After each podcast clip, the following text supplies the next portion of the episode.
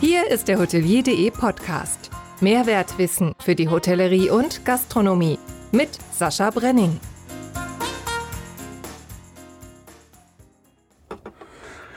Moin zusammen.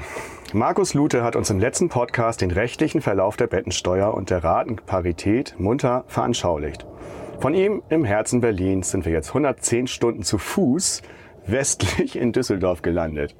Hier sitze ich im FIPS, der mit mir zusammen unseren vierten Wohnmobilgast begrüßen darf. Der Philipp hat sich hier zum Campingplatz Lyrik seitlich des Rheins gewagt. Er ist der Pferdefreund, was sein Name aus dem Griechischen stammend bedeutet, denn Philos ist der Freund und Hippus ist das Pferd. Über welche Stöckchen er springt und wie er es mit der Mitarbeiterdressur hält, erzählt mir jetzt der geschäftsführende Gesellschafter der Achat Hotels, Philipp von Botmann. Herzlich willkommen. Vielen Dank, Sascha.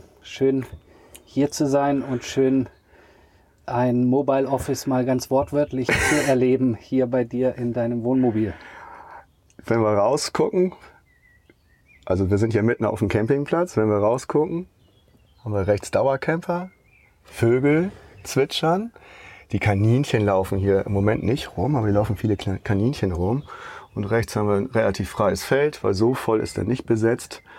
Und ja, toll, dass du dich bereit erklärt hast, äh, wie das gleich zu, wie das zustande kam. Kommen wir gleich drauf.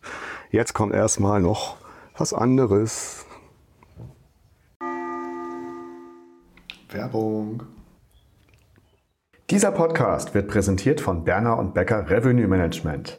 Findet mit Berner und Becker zusammen die richtige Strategie, um mit professionellem Outsourced Revenue Management bis zu 15% RevPAR-Wachstum zu erreichen. Und dies kosteneffizienter als mit einem eigenen Mitarbeiter. Ihr wollt mehr wissen? Geht auf www.bernerbecker.com, klickt oben rechts auf Jetzt buchen und sichert euch 30 kostenfreie Minuten Top-Beratung von Berner und Becker Revenue Management. So, wie kommen wir hierher? Wir sind anlässlich, können wir kurz drüber sprechen, wir sind anlässlich, ah, guck mal, jetzt geht auch das Kirchenglocke los. Genau, äh, anlässlich des äh, IHA, IHA Hotelkongresses hier, der äh, ein Kilometer Luftlinie von hier stattfindet. Äh, du bist da ein bisschen später zugekommen, aber hast noch ein, zwei Sessions vom Barcamp, was heute stattgefunden hat. Neues Format zusammen mit der HSMA. Genau. Äh, wie fandst du es bisher? Also ich bin ein bisschen später heute, am späten Vormittag angekommen aus Mannheim. Der Zug hatte seine obligatorischen 40 Minuten Verspätung, aber ähm, nein, ich fand das Format oder finde das Format super, auch zusammen mit dem HSMA eben in diesen Barcamps zusammenzusitzen in verschiedener Konstellation und über die Probleme, die die Branche, die uns alle tagtäglich ähm, letztlich bewegen, auch zu besprechen und aus unterschiedlichen Sichtweisen auch anzuhören und gute Ideen mitzunehmen und ähm, ja, nee, rundum eine sehr gelungene Veranstaltung. Faszinierend war für mich, bin ja nun doch ein alter Hase mit Barcamps inzwischen, wenn ich auf dem Hotelcamp bin, dann sind da ja viele unbekanntere Hoteliers, sage ich mal, ja, auch immer wieder die gleichen, die sich da inspirieren lassen wollen, die auch Networking machen wollen und viele Newbies, das heißt also viele, die neu da hinkommen. Hier haben wir jetzt wirklich ein Rolf Selige Steinhoff. Hier haben wir ein Markus Lute äh, und natürlich äh, El Presidente Otto Lindner, die sich in dieses Barcamp alle toll mit eingemischt haben. Und das Schöne bei denen ist, die stehen ja und die machen mit und die erzählen. Und da gab es auch mal konfrontative Gespräche. Und das war so äh, größer, großer Unterschied zum Hotelcamp an sich. Da ist das auch, aber hier ist das noch, wenn die ganzen Größen dabei sind. Das fand ich richtig, äh, richtig toll und faszinierend. Und da wird auch Tacheles geredet, auch mal unterschiedlicher Meinung. Aber das hat mir sehr gut gefallen. Genau, ich glaube, die, die Mischung macht's und vielleicht ist es auch ein Zeichen unserer Zeit, die Probleme bewegen uns alle in ähnlicher Konstellation, die kleinen wie die großen. Ähm, wir haben auch 35 Hotels mit den Achat-Hotels, also wir haben die Problematik in, äh, in ähnlicher Form und deswegen ist es auch gut, dass man einfach sich branchenintern trifft, ohne jetzt zu schauen, okay,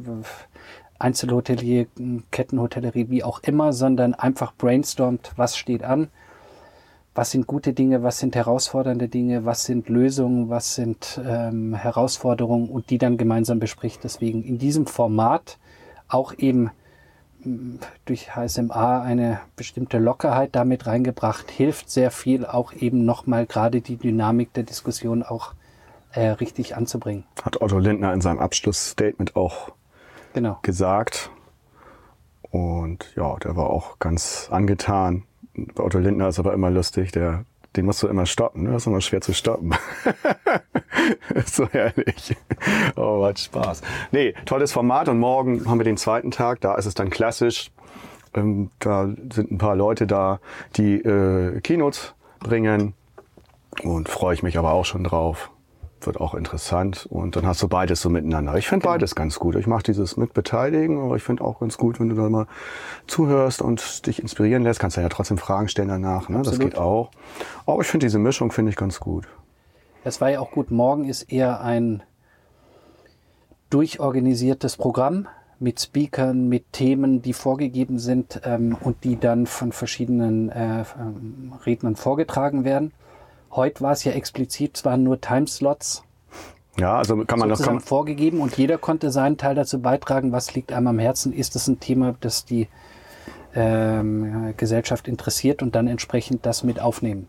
Genau, äh, um das nochmal klar zu sagen, da lebe ich in meiner eigenen Bubble. Ich weiß ja, wie es funktioniert, aber im Barcamp ist tatsächlich so, du sagst den Leuten, was äh, würdet ihr gerne besprechen? Dann schreiben die das auf, tragen das kurz vor und dann wird das halt, dann gibt's drei Räume und das sollten insgesamt zwölf, zwölf, glaube ich, äh, Gesprächsrunden mhm. und dann gehst du halt in diese einzelnen Räume und sprichst darüber eine Dreiviertelstunde und setzt sie auseinander und bekommst dann oft auch nochmal ganz neue Ansichten. Ne?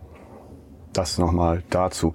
So, bevor wir jetzt zur, zur ja, Prost. Ja, Vita kommen, wollen wir mal Pling, sage ich immer, ne? weil das klingt nicht so, das ist so mit, ja genau, Ding.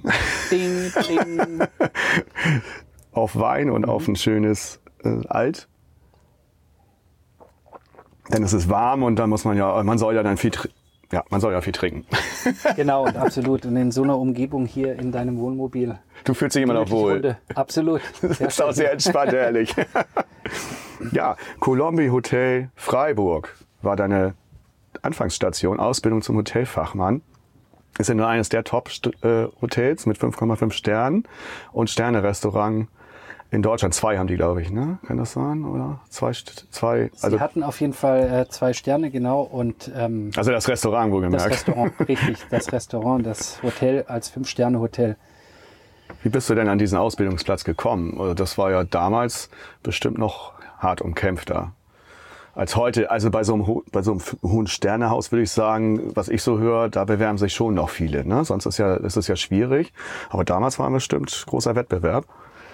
Genau, ähm, ich bin ja familiär jetzt nicht vorbelastet mit der Hotellerie oder Gastronomie, dass das irgendwie mir in, äh, schon in die Kinderschuhe gelegt wurde, aber ich fand von Anfang an die Idee der ähm, Abwechslung, der Internationalität der verschiedenen äh, Kontakte zu Gästen, zu Mitarbeitern und eben jeder Tag ist anders, fand ich super spannend. Und aufgewachsen bin ich ja am Bodensee, deswegen Bodensee und Freiburg. Wo denn da, Bodensee? Äh, in Böhringen und Radolfzell. Okay. Ähm, bin dort zur Schule gegangen, habe da ähm, Abitur gemacht, war ein Jahr im Ausland äh, während der Schulzeit. Also ähm, da sind wir auch familiär gebunden ähm, und da aufgewachsen. Und Colombi war eben dann in Freiburg mit knapp anderthalb Stunden eine, eine Destination, sehr renommiertes Hotel, geführt äh, von Herrn Burtsche, ähm, der über, lange, äh, über viele Jahre und Jahrzehnte das Hotel aufgebaut hat und eben zu dem gemacht hat, was es war. Und als ich dort anfing, waren wir glaube 43 Azubis. Muss man auch mal so noch mal verstehen. 43 Boah. Azubis in einem Haus mit 125 Zimmern. Ähm, gut aufgeteilt zwischen Hotel und ähm, Küche.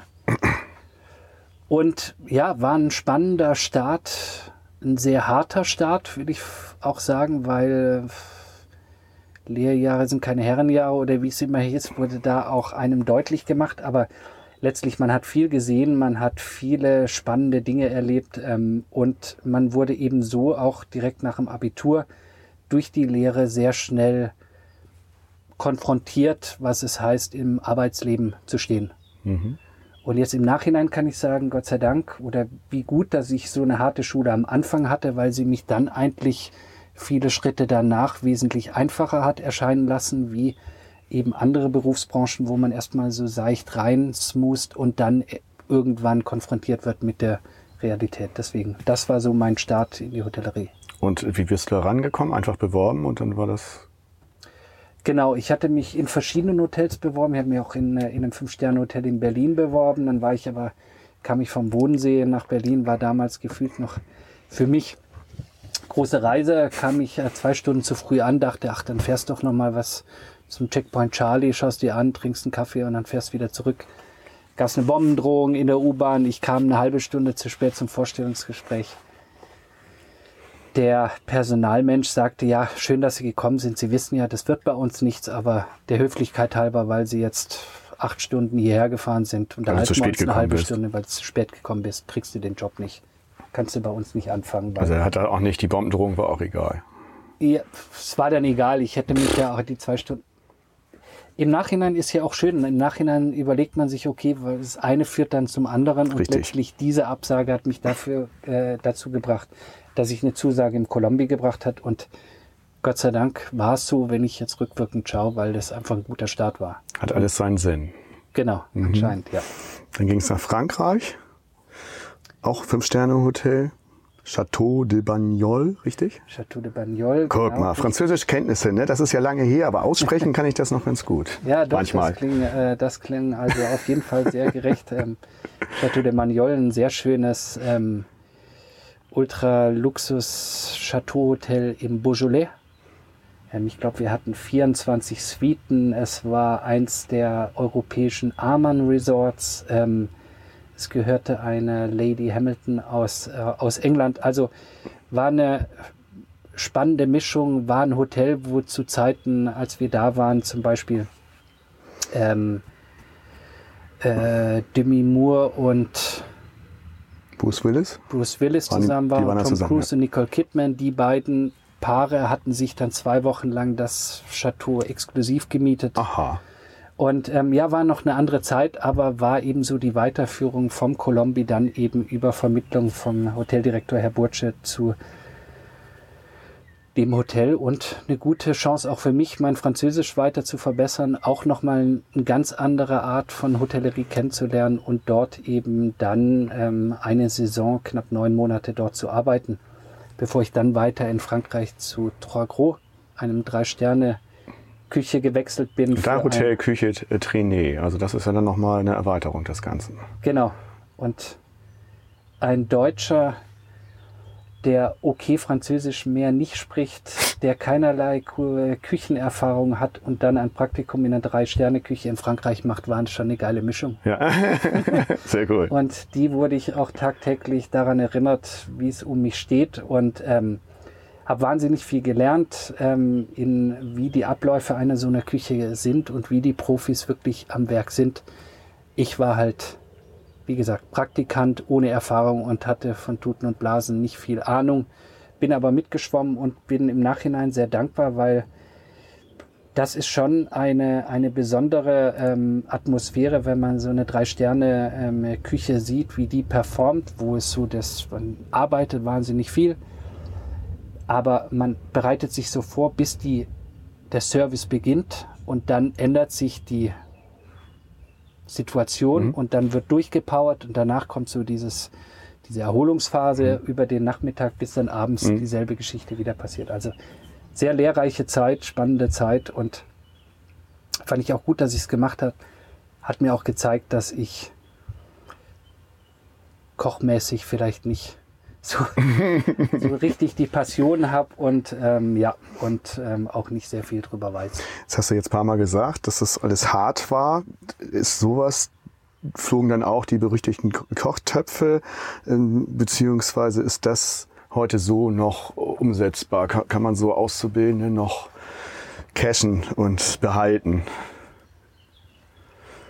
ich glaube, heute hat sich einfach sehr vieles sehr verändert und in meiner Wahrnehmung die Erlebnisse, die wir als Azubis damals erlebt haben oder auch in den Stationen danach, die gibt es heute nicht mehr. Zum Guten oder zum Schlechten. Mhm. Ich meine, es waren schon, ähm, wenn man so schaut, dass man ein Nachmittagsdienst fängt an um drei Uhr bis zwei Uhr nachts, morgens um sieben geht dann der Frühdienst los bis um vier oder ähm, Teildienste. Im Nachhinein alles, man hat es äh, gemacht und zwar auch okay, man erinnert sich an die schönen Dinge, aber das gibt so heutzutage nicht mehr und es ist auch vielleicht in vielerlei Hinsicht gut. Ähm, für dich war es aber eine gute Schule, wie für du mich war es eine super ja. Schule und mhm. wie gesagt, wir waren da knapp 45 Jugendliche, die gebrannt haben für die Branche, für den Job und das war schon eine mega Dynamik und die vermisse ich so manchmal in, in anderen Bereichen, dass die jungen ähm, Mitarbeiter nochmal so die Chance kriegen, eben durch diese erschwerte Situation sehr eng zusammenzuschweißen. Und natürlich gab es da welche, die sind dann abgesprungen, mhm. aber die, die dabei geblieben sind, die waren einfach dann auch bereit, danach die nächsten Schritte anzugehen. Okay, wie das dann heute bei Achat ist, reden wir noch drüber. Dann ging es nach New York, Marbella, Bangkok, London, also schöne Weltreise gemacht. New York, im Mark Hotel war bestimmt auch nochmal imposant. Genau, nochmal anderer Kontinent, andere Sprache, anderes, ähm, äh, andere Hotelkonstellationen. Als ich anfing, waren wir noch eins von den Raphael-Hotels, ähm, geführt von Herrn Raphael, wurden dann übernommen während meiner Zeit von Mandarin Oriental. Mhm. Ähm, war eine spannende Zeit. Ich bin dann, ähm, habe anderthalb Jahre in New York gelebt, bin, glaube ich, am 6. oder 7. September 2001 zurück nach Europa, bevor dann, wie wir alle wissen, mm. sich auch das Leben in New York ähm, äh, drastisch äh, verändert hat. Aber nee, war eine, war eine super Zeit, viel gelernt, viel gesehen und einfach auch eine Hammerstadt, New York, mit dem, was sie alles bietet. Weit, wie weit, war das Trade Center entfernt davon? World Trade Center? Also das Mark Hotel war ähm, 72. Straße zwischen ähm, Madison Avenue und äh, Fifth Avenue, glaube ich. Schon eine Weile her, aber so ungefähr, also ganzes Stück. Aber World Trade Center war Mittwochsabend the place to be. Da war immer coole Party ganz oben und ähm, da waren wir sehr oft und hatten eine gute Zeit. Und ich dachte immer, dass die Gläser sind alle ver, ähm, vermilcht, weil man hat nichts gesehen, wenn man da irgendwie so seitlich rausgeguckt hat, bis man näher ans Glas kam und gesehen hat, er muss einfach weiter runter gucken, um mhm. die Stadt zu sehen. Mhm. Aber ja, schön, viele schöne Erinnerungen und ähm, ja, ähm, kam dann doch alles in der Hinsicht dort auch anders. Mhm. Aber schon heftig, wenn ein paar Tage, vier Tage, äh, 9-11, dann warst du jetzt zwei Tage erst weg, ne? Ja, ich war, ich wahrscheinlich vier, fünf Tage vorher bin ich dann, bin ich dann zurückgeflogen Endeffekt so, man fühlte sich ja noch nah und dann passiert sowas, ja, was man, das ins Mark getroffen hat. Egal, ob man jetzt äh, direkt damit betroffen war oder Natürlich. nicht. Aber der Flair der Stadt hat sich dann doch dramatisch einfach verändert und ich glaube, vieles, und vielleicht war das nicht so nur in New York, aber vieles von dem gefühlten Lässigkeit und Freiheit wurde ein Stück weit genommen. Mhm.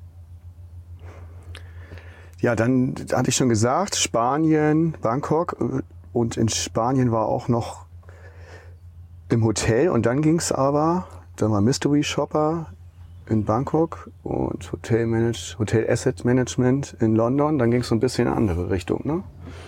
Genau, also ich bin aus New York zurückgekommen, um schnell den Bogen zu spannen, habe dann kam zurück nach Europa, ähm, habe dann ein Studium gemacht, ein MBA in Hotelmanagement in Paris und an äh, Cornell University ähm, was zwei Jahre ging und wurde durch das Studium dann auch, ähm, ich will nicht sagen konfrontiert, aber ähm, ich habe verschiedenste Richtungen der Hotellerie gesehen, die man hat gehen können. Mhm. Man konnte zu ODAs gehen, man konnte zu Investoren, zu Banken, zu weiter den Hotelmanagementweg ähm, gehen und fand es ähm, mega spannend, wie es den Horizont erweitert hat. Aber letztlich kam dann nach dem Studium ein Angebot ein Hoteltester zu werden, mhm. also Büro in Bangkok. Deswegen bin ich dann nach Bangkok Ähm, und von dort Fünf-Sterne-Hotels der Marken Raffles, Six Senses, Swiss Hotel, Hm. Hyatt. No, und nicht die schlechtesten. Das, nee, das war ein ganz harter Lebensstil, weil das Büro war in Bangkok, das war schön, so hat man die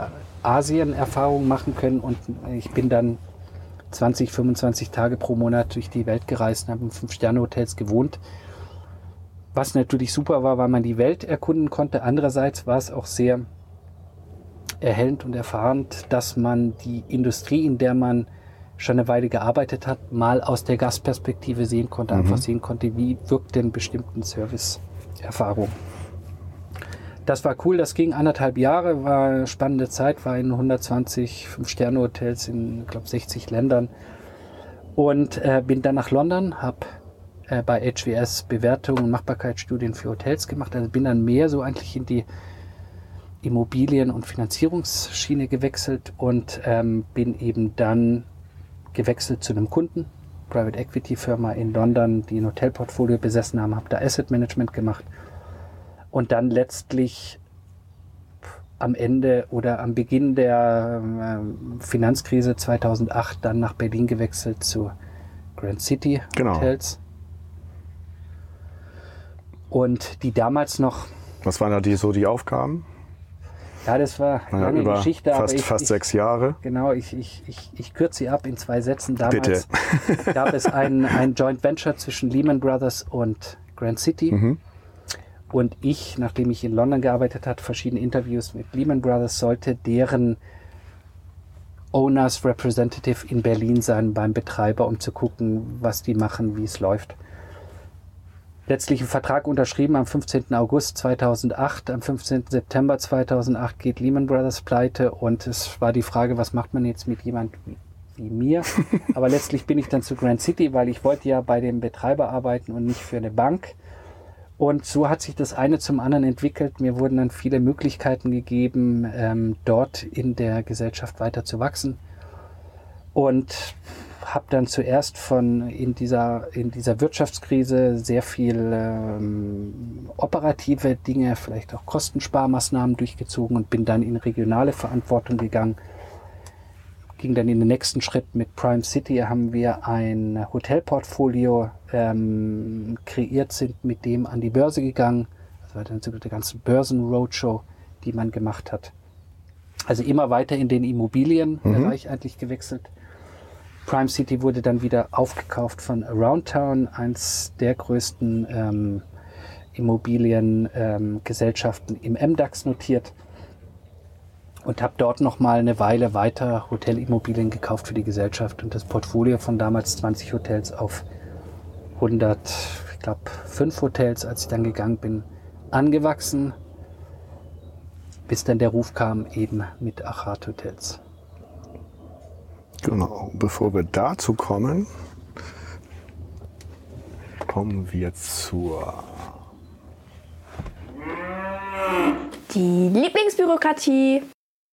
Jetzt würde ich gerne deine Lieblingsbürokratie erfahren, die du also gar nicht magst.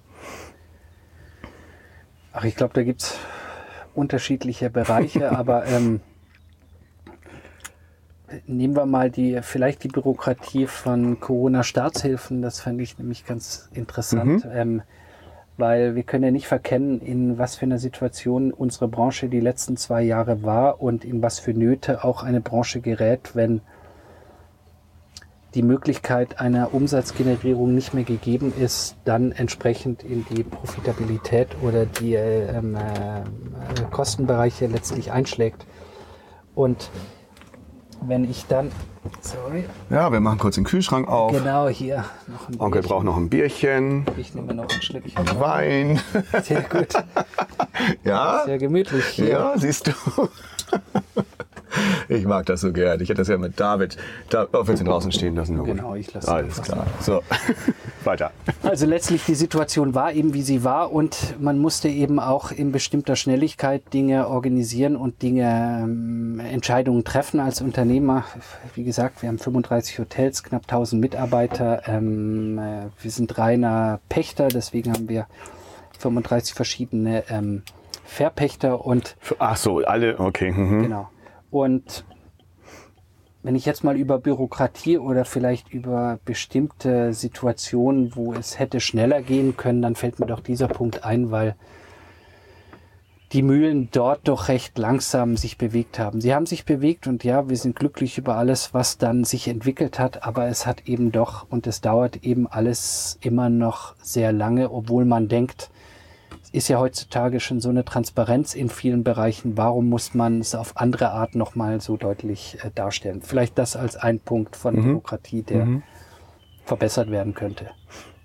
Ja, und was ich jetzt gesehen habe mit den Staatshilfen beziehungsweise den, den Bankhilfen, die zuerst gezahlt wurden, die müssen jetzt alle zurückgezahlt werden. Oder nicht alle, es wird geprüft und dann müssen die eventuell zurückgezahlt werden. Und viele, die dann halt ehrlich sind, haben dann halt die staatlichen Hilfen nicht angenommen, weil sie gesagt haben, das reicht mir erstmal. Und weil sie die nicht angenommen haben, müssen sie jetzt die Bank, an die Bank müssen es zurückzahlen nach Prüfung.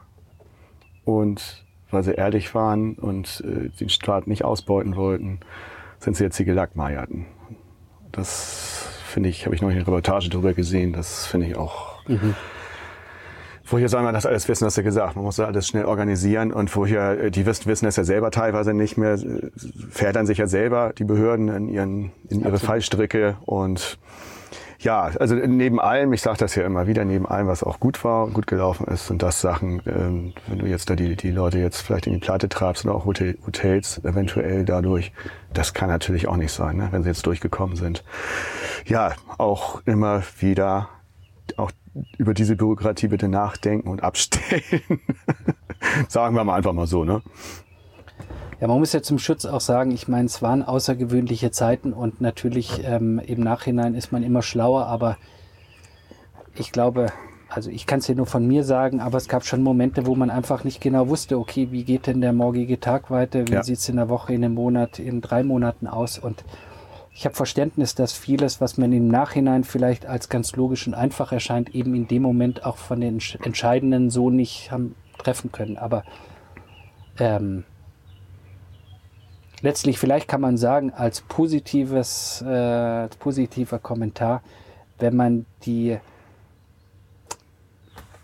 Stärke der Krise sieht für die Branche, die sie war die letzten zwei Jahre und sieht, wie im großen Stil doch glimpflich es ausgegangen ist. Ich glaube, dann kann man sagen, dass vieles auch richtig gemacht wurde, sozusagen. Ja, wollen wir mal gucken, wir sind ja noch nicht am Ende, ne? Genau, aber Wenn- bis hierher können ja. wir nur ähm, Wenn nachher die, die Insolvenzmeldepflicht ist ja noch nicht wieder eingeführt. Ne? Wenn die erstmal kommt, dann erwarte ich noch ein bisschen Böses. Ganz ehrlich gesagt. Kommen wir zu Erfreulichem wieder. Aber vielen Dank schon mal für die Bürokratie. Das war gut mit Corona. Ich glaube, das hatten wir so direkt noch nicht. Also klar haben wir drüber gesprochen, aber so als Lieblingsbürokratie noch nicht. Du bist dann geschäftsführender Gesellschafter einer Gesellschaft geworden, die 1991 mit drei Hotels gestartet ist. Aktuell sind es jetzt, ich habe hier noch 34, 35. Achat Hotels zwischen 3 und 4,5 Sternen. Was auffällt, dass sich diese äh, in vielen kleinen Städten wie Buchholz befinden. sehr schön, ja. Ja, Buchholz äh, suche ich deshalb raus, weil es bei mir in der Nähe ist. Haben wir uns für uns schon drüber unterhalten. Als Nordlicht, ja, genau. Ja, also ist nahe Hamburg sozusagen und gibt auch welche in Berlin, gibt auch welche in Augsburg. Und bei euch sieht man schon, ihr kommt dann halt aus, aus Mannheim, ne? Genau. Und da, da konzentriert sich das zuerst mal und so im Norden ist es ein bisschen schwächer. Und äh, zwei Stück haben wir im Norden, ne? Genau. Wir haben Bremen und Buchholz. Genau. Genau, genau. Und dann gibt's noch sogar eins in Budapest. Richtig. So, es gibt die Marken, ach nee, die gibt's ja nicht mehr, stimmt gar nicht. Nein, die gibt's nicht mehr. Nee, die gibt's nicht mehr, habe ich falsch aufgeschrieben. Ähm, Zielgruppe sind im Prinzip alle Geschäftsleute, Touristen, Handwerker, Familien, Ausflüger, Reisegruppen, Tagungsgäste. Mhm. Und bist halt zu einer konservativen Traditionsmarke gekommen und heute sozusagen ist es ein frisches oder zumindest frischeres Hotelunternehmen. Was waren denn deine ersten Schritte bei Achat? Was war am wichtigsten? Also, vielleicht gehe ich einen Schritt zurück. Ja. Ich erzählte dir vorher, ähm, dass ich eben bei Roundturn so das Hotelportfolio aufgebaut habe, immer mehr Hotels gekauft habe. Das letzte Hotel, was ich dann in der Gesellschaft gekauft habe, war das Hilton in Berlin, 600 Zimmer und Gendarmenmarkt.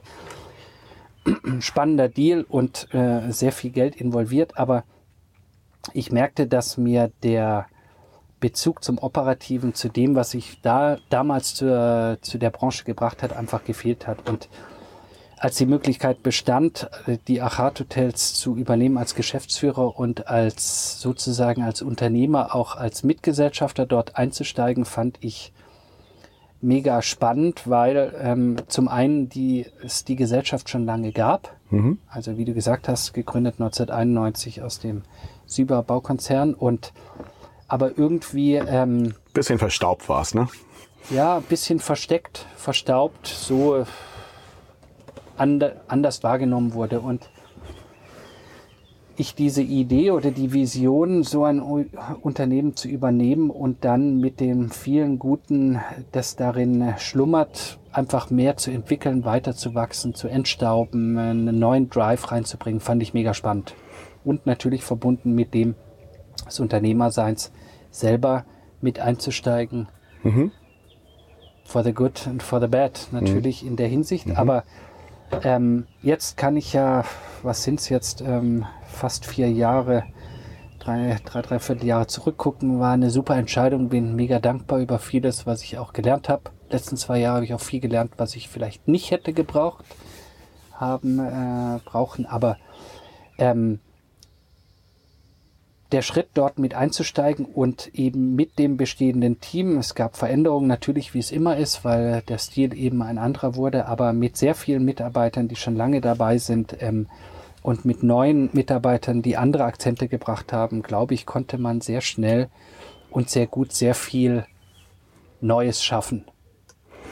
Die neue Ausrichtung gastfreundlich, emotional, echt, Menschen in den Mittelpunkt und zwar Mitarbeiter, also Mitarbeiter und Gäste gleichermaßen. Da krankt es ja manchmal noch, weil alle denken, wir müssen uns nur um die Gäste kümmern. Nein, wir müssen uns auch natürlich um die Mitarbeiter kümmern, war auch jetzt Thema heute wieder. Einzelmarken, das hätte ich ja ebenfalls falsch gesagt, wurden der neuen Starkmarke Achat Hotels untergeordnet, hatten dann keinen Zusatz mehr wie Plaza Premium und Komfort. Login Hotels bei Achat, eure neueste Marke, tritt aber weiterhin eigenständig auf. Wieso? Ja, es sind zwar unterschiedliche ähm, Produkte in der Hinsicht. Also die Achat-Marke, Achat Hotels, ist eine sehr flexible Marke, weil sie kleinere und größere Hotels ähm, äh, im Portfolio äh, besitzen kann. Garni-Hotels oder Full-Service-Hotels bis zu Tagungshotels. Also wir sind da recht flexibel und das ist unser Vorteil, wenn wir heutigen Markt Bestandshotels übernehmen wollen. Haben wir ja schon einer Zielgruppe gemerkt, die ja sehr breit gefächert ist, ne? was ich vorhin Genau, vorgetragen ja, hatte. du, das war, war ja praktisch alle Segmente. Ja, das habe ich so rausgefunden und- nehmen wir ja. gerne alle. Ja, nein. Macht ja nicht jeder so, also das ist ja, macht ja, macht ja Sinn. Genau. Ne? Ich meine, es ist ja auch ein sehr ähm, ein unterschiedliches Portfolio. Es hat ähm, und wir wollen gar nicht diese Individualität der Immobilien, die sie nun mal sind, auch so ändern. Wir wollen gern eine bestimmte Markenidentität, vor allen Dingen in dem Umgang, wie man miteinander geht und vielleicht in farblichen Akzenten auch darstellen, aber wir sind weit entfernt von einer stringenten äh, One-Size-Fits-All-Mentalität, wo man eine Idee allen Hotels überstülpen muss. Aber ist eben der Vorteil bei den Achat-Hotels, dass wir unterschiedliche Hotels mit integrieren können. Lockin, unsere jüngste Marke, ist eben ganz klar definiert eher auf Neubauhotels, wo wir von vornherein mitbestimmen können, Zimmergröße, Zimmersetup, Public Areas. Also wo wir sehr viel auch noch am Produkt definieren können, um eben so ein mm, mm, homogeneres Produkt letztendlich zu schaffen. Die Überraschungsfrage. Ja, die kommt von David Kölner. Holzapfel. Das beschreiben, wer das ist. Ähm, gerne. Also ähm, David Köln-Holzapfel, unser Hoteldirektor in Reilingen, wunderschönen Hotel in der Nähe von Mannheim, das wir komplett renoviert haben und er mit sehr viel Elan und ähm, diesen Prozess der Renovierung auch geleitet hat und jetzt eben das Hotel ähm, entsprechend führt und für uns, bei uns zuständig ist, den ganzen Bereich Pre-Opening letztlich zu organisieren. Ich bin sehr gespannt, was seine Frage ist. Ja, die dauert ein bisschen. Hallo Sascha, hallo Herr von Botmann. Es scheint, als ob die Situationen seit März 2020 sich gegenseitig ablösen und auch oft parallel stattfinden. Die Verantwortung für eine Teamstärke von über 1000 Menschen geschäftlich sowie eine der größten Verantwortungen für weitere vier Menschen privat ist enorm. Die Balance zwischen Eigentümern, Investoren, Team, Lösungsfindung sowie Zukunftsdenken, Motivation aller und individuelle Entwicklung Einzelner ist täglich zu halten und anzustreben.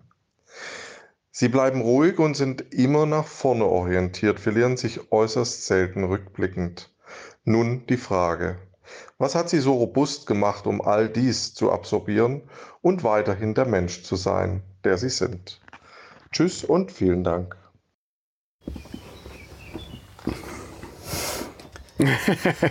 Spannende Frage, ja. Ähm naja, jetzt gerade jetzt äh, auf die letzten zwei Jahre, deshalb passt das jetzt ganz gut rein. Hast du viel gelernt, musstest du viel erleben, musstest du mit 35 äh, verschiedenen Pächtern sprechen, Verpächtern sprechen? Ja, im Nachhinein merkt man ja, was, was gut gelaufen ist und was vielleicht nicht so gut gelaufen ist. Manchmal muss man ja auch ähm, sehr schnell agieren und macht damit ähm, auch richtige und falsche Entscheidungen, wie auch immer. Aber ich glaube, grundlegend auf die Frage zurückzukommen, sind es zwei Teilaspekte. Der erste ist, ich bin ein sehr positiver Mensch und ich bin der Meinung, es egal was kommt, das werden wir schon schaffen. Ich glaube, das war sehr mhm. hilfreich in den letzten zwei Jahren, dass man eben nicht in eine Schockstarre versinkt und gar nichts macht. Und das hat uns auch vielleicht die Möglichkeit gegeben, sofort nach dem Lockdown oder noch während dem ersten Lockdown mit den Hotel Offices rauszukommen, mit Projekten rauszukommen, die einfach Spaß gemacht haben, die uns Aufmerksamkeit gebracht haben. Das war gut, aber es hat letztlich viel wichtiger war die Motivation, die das Team dadurch bekommen hat, weil man gemerkt hat, okay, wir probieren, wir machen, ob das jetzt wirtschaftlich immer so der Zünder war oder nicht, war nebensächlich, sondern es war einfach, wir wollen agieren in einer sehr schwierigen Zeit, wo niemand genau weiß, wie, wie geht es weiter. Das ist so der erste Teil der Beantwortung der Frage. Und der andere, wie Herr Kölner-Holzapfel das hier auch gesagt hat, vier Personen zu Hause, meine Frau, meine drei Töchter jungen Töchter mit acht, fünf und zwei Jahren geben mir sehr viel Stärke einmal äh, fürs tägliche Leben. Und viele meiner äh, Mitarbeiter, die mich umgeben und die in der Gruppe sind, die unterstützen mich, halten mir den Rücken frei, geben mir die Freiheit, geben mir das Gefühl, was wir machen, ist richtig und geben mir sozusagen die Kraft weiter voran, äh, Ideen zu entwickeln, alle gemeinsam und weiter eben nach vorne zu gucken und weiter zu kreieren. Und ich glaube, diese Mischung, die gibt mir Kraft. Und natürlich, es war eine, eine richtig harte Probe für alle, für uns in der Branche. Das kann man so oder so auslegen. Jeder, der sagt, es war kein Problem, der flunkert ein wenig mehr, ein wenig weniger. Und wir wollen ja hier ganz offen und ehrlich sprechen. Aber es war eine harte Zeit. Es waren Momente, wo man auch nicht genau wusste, okay, wie sieht es nächsten Monat aus? Was passiert? Gott sei Dank, jetzt im Nachhinein war es ja immer so, der Einbruch war radikal stark, aber in dem Moment, wo man wieder durfte und Gäste wieder reisen konnten, ging es auch relativ schnell wieder ganz gut, so dass man das Gefühl hatte, hey, wir leben noch, aber es gab ja auch Unken, Unkenrufe, die Branche gibt es nicht mehr, Geschäftsreisen wird es nie mehr geben, Hotels, whatever. Und jetzt schauen wir uns an, jetzt haben wir Ende Juni 2022 etwas mehr wie 25 26 Monate nach Beginn der Pandemie und wir sind noch da. Wir haben mega Bock. Es gibt viele Herausforderungen. Die, aber die Gäste haben Bock. Gäste haben Bock. Es gibt viele Rauchschwaden natürlich, die an Issues da vor uns hängen, aber letztlich ähm, lass uns doch erstmal feiern und äh, Freude haben über das, dass wir noch da sind, was mhm. wir er erreicht haben und das, was kommt, nehmen wir so weiter an und deswegen danke ich eigentlich für die Frage, weil die gibt mir die Möglichkeit, einfach mich auch nochmal zu bedanken. Ich sitze nur hier stellvertretend für 1000 Mitarbeiter, die die Arbeit tagtäglich machen, die die Gäste happy machen, die die Marke weiter vorantreiben, die mich unterstützen. Mhm. Ja, ich danke ich bin auch. nur ein ganz kleiner Teil davon, angetrieben von allen anderen und deswegen danke ich allen sehr dafür. Ja, danke auch für die Frage. Sehr schön. So, jetzt haben wir wieder live. Jetzt kommt äh, Madame äh, Miss Camping und geht mit einer Sense um die Bäume herum. Wenn wir großes Glück haben, kommt sie auch hier längs. Hoffentlich setzt sie deinen Wagen nicht. Ja, nee. Na gut. Ähm, Ich habe ja auch von Mitarbeiterdressur in der Einleitung gesprochen. Ja, ganz elegant, weil du ja der Pferdefreund bist. Wusstest du das überhaupt? Das wusste ich, ja. Ja, schade. Gut, aber also Aber jetzt, jetzt, jetzt wieder so die elegante, den eleganten Umschwung zur Mitarbeiterdressur. Welche Konzepte hast du für das mitwichtigste Thema eines Hotels, nämlich das Personal? Wow. Ähm, wir sprachen ja vorher heute über den ersten Tag des, ähm, des Events hier in Düsseldorf, Verbindung von HSMA und IHA. Ähm, und ich glaube uns allen bewusst, dass mit eins der größten Thema, Themen ist ähm, Mitarbeiter, Mitarbeiterbindung ähm, und äh, Wertschätzung und ich glaube, für uns kann man sagen, wir, wir entwickeln uns alle in der ganzen Branche auch weiter. Ähm, und wir merken einfach, sehr gut, jetzt hast du sie, hast du sie ausgekehrt. Mal gucken. Ich habe jetzt ganz elegant, jetzt reden wir doch drüber, ich habe sowieso gehört, mal die Tür jetzt zugemacht vom Wohnmobil, weil die Sense kommt uns näher. Mal schauen. Entschuldige bitte. Nein, ich hoffe, du gut, weißt noch, worum es ging. Ja, das weiß ich, ja, natürlich. Was wären wir ohne Mitarbeiter in Ja. unserer Branche? Und wir haben jetzt einfach die Herausforderung, wir kommen aus der größten Krise der Branche bisher raus. Die Gäste, wie du sagtest, äh, haben wieder Bock, die Mitarbeiter Ja. haben Bock, wir wollen wieder, wir sehen, das Geschäft zieht wieder ganz drastisch an. Und ich glaube, wir merken in allen Bereichen, Hotellerie, Gastronomie, andere Bereiche, dass uns Mitarbeiterhände fehlen. Da gibt es viele Punkte, die wir auch jetzt auf deine Frage zurück bei Achat noch verbessern können, die wir schon machen, aber die wir vielleicht noch deutlicher nach außen tragen, die wir noch weiter umsetzen können. Aber es beschäftigt schon einen, wenn man merkt, wie brachial die ähm, Mitarbeiterherausforderungen für alle in vielen Branchen sind. Mhm. Und letztlich kann man daraus schließen, es fehlen einfach Mitarbeiter, die vorher gefühlt im Zyklus der Arbeitswelt waren. Aus was für Gründen auch immer. Habt ihr da auch äh, viele verloren? Ja, eins dieser Punkte, die ich auch jetzt rück, rückwirkend sehr glücklich bin, die ich gemacht habe, aber war, dass ich ganz an, am Anfang von der, von der Pandemie allen, Na, jetzt kommt sie näher. kommt, sie kommt näher, mach schnell das Fenster zu. So, das ist das Einzige, was wir jetzt machen können, wir hier zumachen. Ja, aber es ist doch, ist doch trotzdem erheiternd, auch wenn das Thema ein bisschen schwer ist. Dann ist es ja Nein, auch ein schönes Thema. Nein, okay.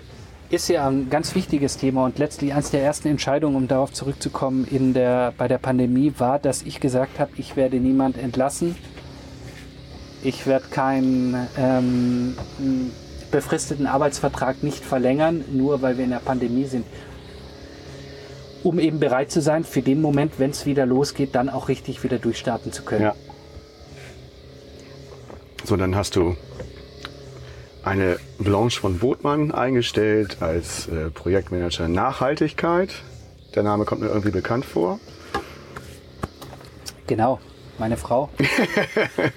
ähm, für ein sehr wichtiges Thema, genau, Ja. habe ich mit ins Team gebracht. Ähm, ähm, So, jetzt ist sie direkt neben Sascha, uns. ich habe Angst, dass Ja. sie uns gleich was tut. Ähm, vielleicht könnten wir ihr einen Tipp geben. Nee, komm, lass sie dies gleich durch. Hier ist ja nur ein Baum. Das hatten wir aber so auch Vielleicht noch könnten nicht. wir sie abwerben. Das wäre doch eine Idee. Nee, die saß gestern hier auf dem, auf dem Rasenmähertrecker. Also die ist so, so froh und glücklich. Das ist, ist herrlich. Okay, gut. Mir wird das auch Spaß bringen, jetzt ehrlich gesagt. Das ist schon, also nicht mit der Sense, aber so, so ein Campingplatz habe ich mir auch schon manchmal überlegt. Das hätte auch was. So, Ja. So, zurück zu dem äh, neben Mitarbeitern weiteren Makrothema Nachhaltigkeit ist ein Thema, was uns auch alle beschäftigen wird, egal welcher Couleur, welcher Branche, wie auch immer, weil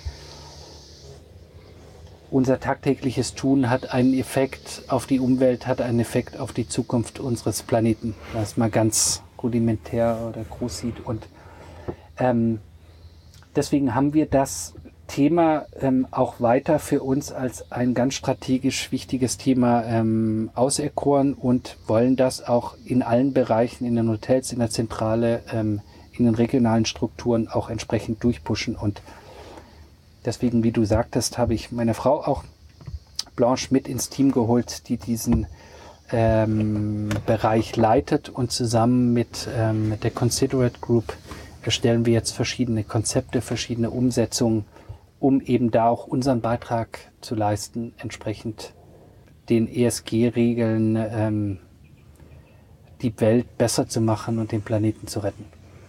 Geht es bei der Nachhaltigkeit, das Thema hatten wir heute auch, nur, nur in aller Anführung um die Umwelt oder ist sie auch für Mitarbeiter etc., was ja auch nachhaltig?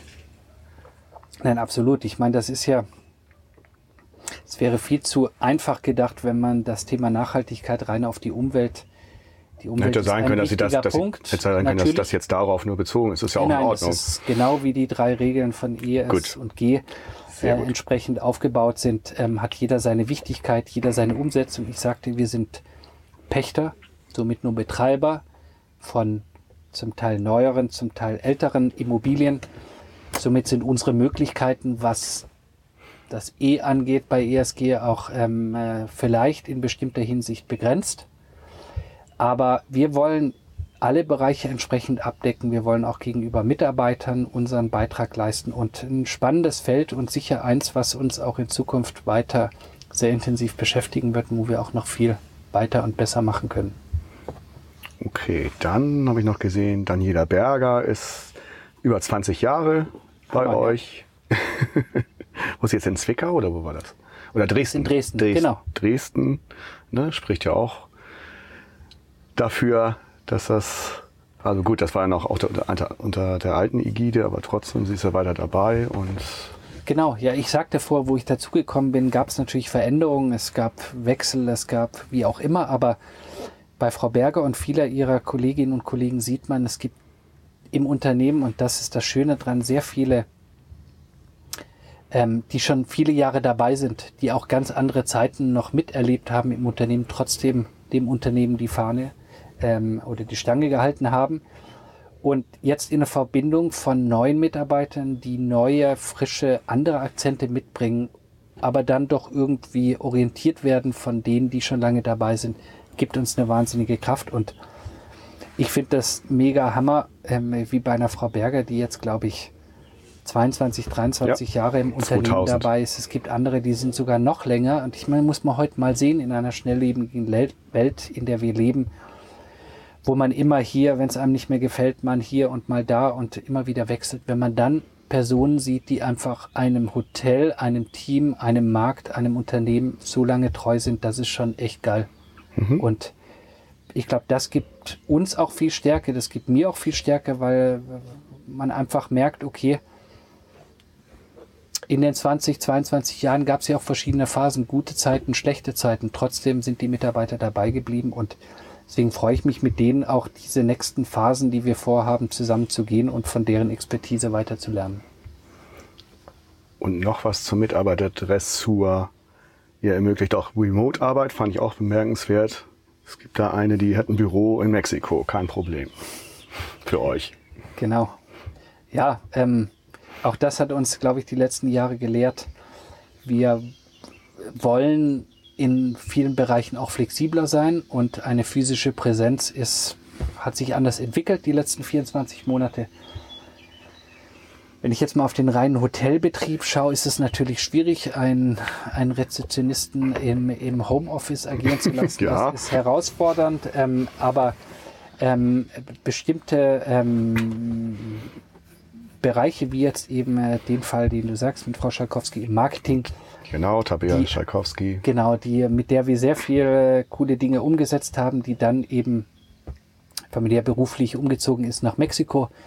Wir aber den Kontakt so nicht abbrechen wollten und dann eben gesagt haben, okay, alles, was uns eigentlich daran hindert, ist die vielleicht Zeitverschiebung, die besteht, aber die kann man auch umgehen. Und so ist schon spannend zu sehen, wie man aus der Zentrale in Mannheim nach Mexico City so eben Conference Calls macht und über Ideen weiter ähm, spinnt und ähm, drüber nachdenkt und letztlich wenn wir schlafen, arbeitet sie und wenn sie schläft, dann arbeiten wir und so ist es so ein schöner Zyklus, der ähm, äh, sich weiterentwickelt und so wollen wir auch weiter wachsen und wollen auch jedem Möglichkeiten geben, sich frei zu entfalten. Mhm. Ihr arbeitet auch mit dem Fußball-Zweitligisten SV Sandhausen zusammen. Mhm. Mm. Ich wusste, dass das Fußball noch kommt. Genau. Du weißt noch nicht, was noch ja, kommt. Ja, mal gespannt. Ja. Was umfasst denn diese Kooperation? Und das ist ja schon ein bisschen ungewöhnlich. Wer macht das? Victors macht es, glaube ich, auch noch mit Saarbrücken, wenn ich mich nicht täusche. War zumindest Victor Residenzhotels. Macht es für Saarbrücken. Weiß nicht, ob sie es noch machen, haben sie es mal gemacht. Ansonsten wüsste ich jetzt. Ja, es gibt andere, die das vielleicht in der Vergangenheit schon gemacht haben, die man dann ähm, wie auch immer, aber mal auf die Achat-Hotels zu sehen, Sandhausen ist ja circa 20 Minuten von Mannheim entfernt, mhm. also unsere, unsere Gegend, unser Hut. Und ähm, SV Sandhausen, zweite Liga, ähm, seit ähm, äh, mehreren Jahren. Und wir haben die kennengelernt.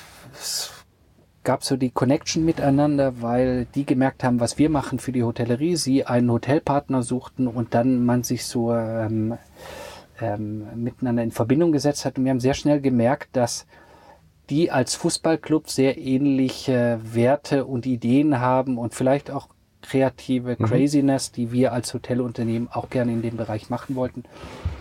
Und wir wollten uns gerne regional auch mit bestimmten äh, äh Unternehmen hm, stärken und unseren Teil dazu beitragen. Und da war Sandhausen einfach der super Partner. Und das machen wir jetzt seit 2019 oder 20, ich habe es vergessen, aber eine super Zusammenarbeit. Wir haben schon viel zusammen erlebt und gibt uns die Möglichkeit, so eben auch regional unsere Tätigkeit zu machen. Wir machen ja zwei Bereiche einmal den Profifußball, also zweite Bundesligamannschaft sind wir exklusiver Hotelpartner, das ist der eine Teil und der andere, wir sind exklusiver Sponsor des Nachwuchsleistungszentrums, mhm. also der ganzen Jugend und aller Mannschaften, die dort drunter sind. Und so wollen wir eben auch und können ganz gut, das ist auch so ein Punkt der Nachhaltigkeit, Jugend, Sport, Regionalität unterstützen und das war für uns die, die super Mischung. Und ich habe vorher schon mal Erfahrung mit Sponsorship gemacht, aber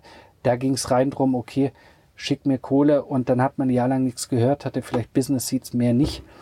Die Zusammenarbeit mit SV Sandhausen, die ist viel intensiver. Man, wir machen super Ideen, die wir dann gemeinsam umsetzen. Also es macht richtig Spaß und deswegen haben wir es jetzt nochmal verlängert für die nächste, nächsten Jahre und ja, freuen uns natürlich jetzt auch die anderen Fans der anderen Mannschaften der zweiten Liga ähm, Sandhausen bald einladen. Ja, ja, und ich weiß ja, wie das kommt. äh, in dieser Saison, 34. Spieltag, äh, da nehme ich dann die VIP-Lounge. Mhm. Da spielt HSV in Sandhausen, nehme ich die VIP-Lounge und dann feiere ich dann den Aufstieg vom HSV.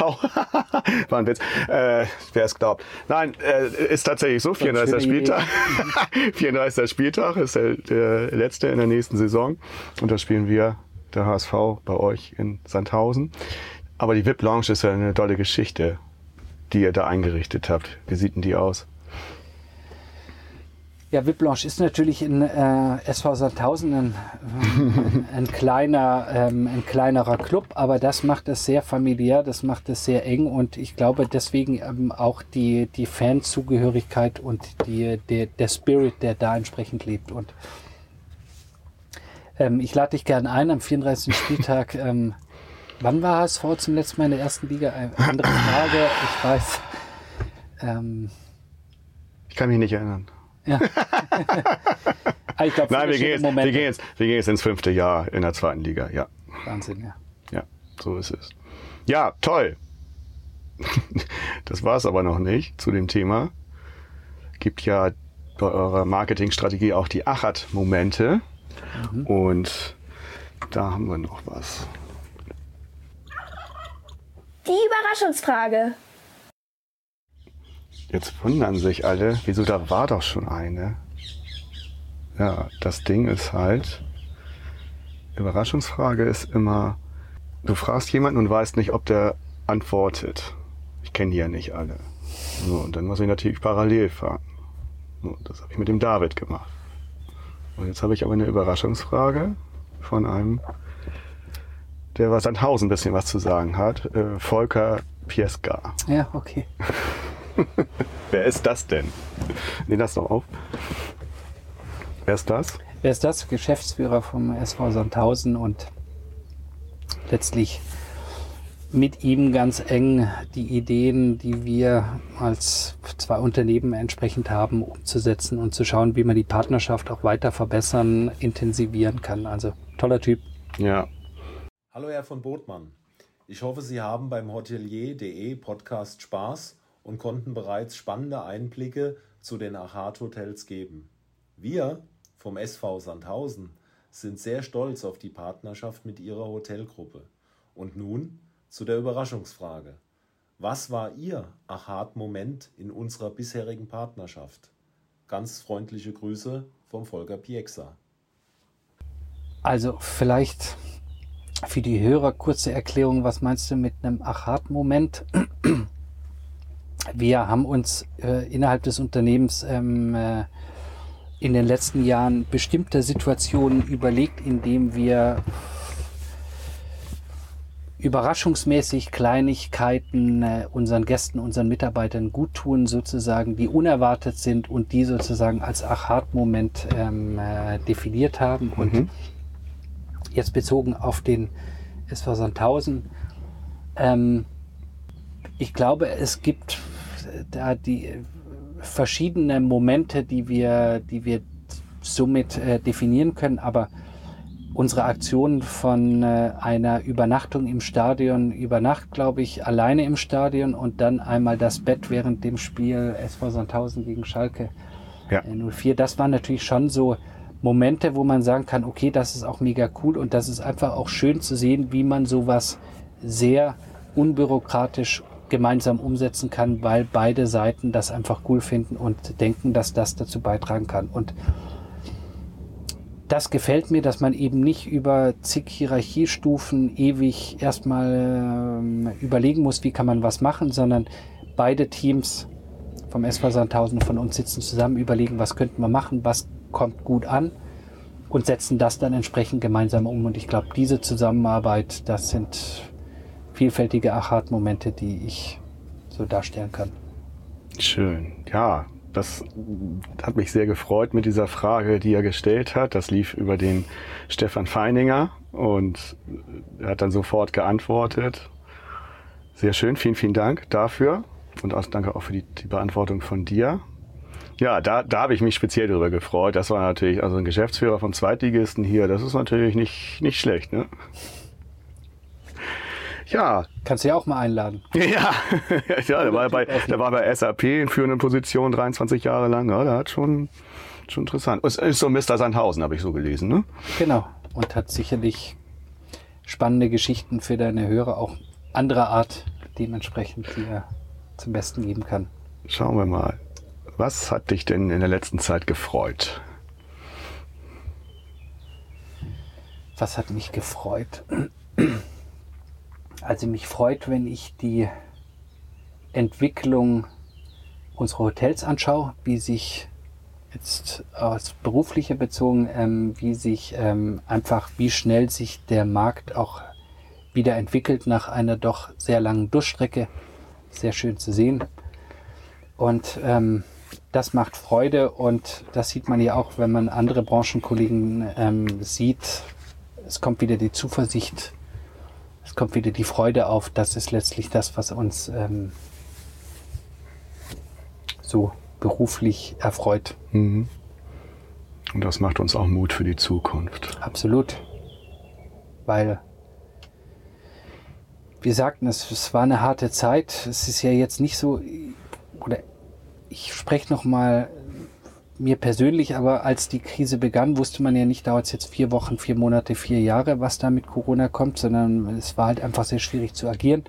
Es kam der Lockdown, es kam der Wiederaufleben im Sommer, es kam der zweite Lockdown. Es war schwierige Zeit, man konnte nie längerfristig planen.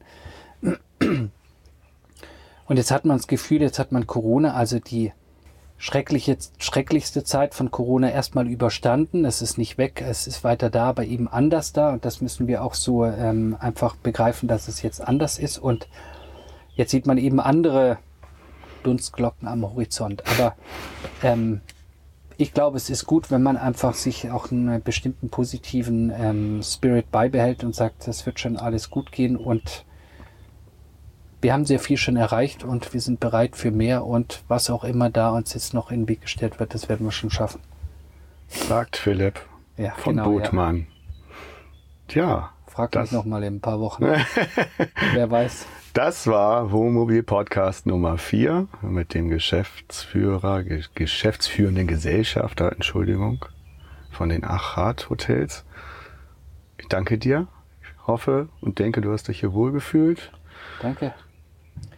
Danke dir, Sascha. Ja, andere Art von Gespräch hier in deinem, wie nennst du es? Fips. FIPS, dem Wohnmobil, dem sogenannten Mobile Office im wortwörtlichen Sinne. Aber nee, und ähm, ich bin froh, dass die Frau mit dem Rasenmäher weg ist. Und, ähm, Ach, der Sense. Mit der das war noch viel genau. gefährlicher. nein, und danke dir. Sehr coole Aktion und ähm, danke den Zuhörern fürs Zuhören. Ja, hat mir auch sehr viel Spaß gemacht. Dann nehmen wir noch mal ein Schlückchen. Ne? Richtig. Mach's gut. Mach's gut. Ciao. Tschüss. Der Hotelier.de Podcast. Mehrwertwissen für die Hotellerie und Gastronomie. Keine weitere Ausgabe verpassen. Und jetzt auf www.hotelier.de slash podcast abonnieren.